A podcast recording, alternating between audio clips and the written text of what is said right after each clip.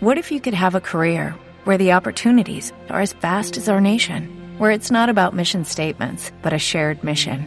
At U.S. Customs and Border Protection, we go beyond to protect more than borders from ship to shore, air to ground, cities to local communities. CBP agents and officers are keeping people safe. Join U.S. Customs and Border Protection and go beyond for something far greater than yourself. Learn more at cbp.gov/careers. Nos vamos al reporte coronel y abusando del espacio de Daniel, quiero solidarizarme con nuestro compañero Gustavo Gómez, quien es nuestro eh, competidor directo, durísimo, que tenemos al frente en Caracol. Gustavo Gómez eh, ha reportado a las organizaciones periodísticas del país su molestia y preocupación por una serie de intimidaciones que ha estado recibiendo. ¿Qué pasó y por qué en el reporte coronel? Gustavo hizo un editorial, hizo un comentario editorial a propósito de un reporte coronel. Ese reporte de Daniel tenía que ver con lo que estaba pasando en la Universidad Sergio Arboleda. Y como consecuencia de esas reuniones y de lo que allí pasó, la fiscal eh, denunció que había amenazas en su contra.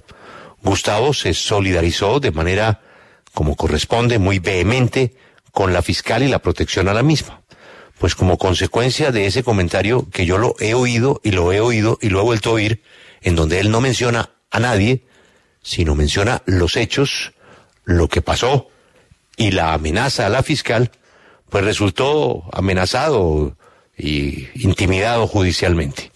Él acudió a enviar todas las pruebas a las distintas organizaciones periodísticas y me quiero ir al último respaldo que recibe.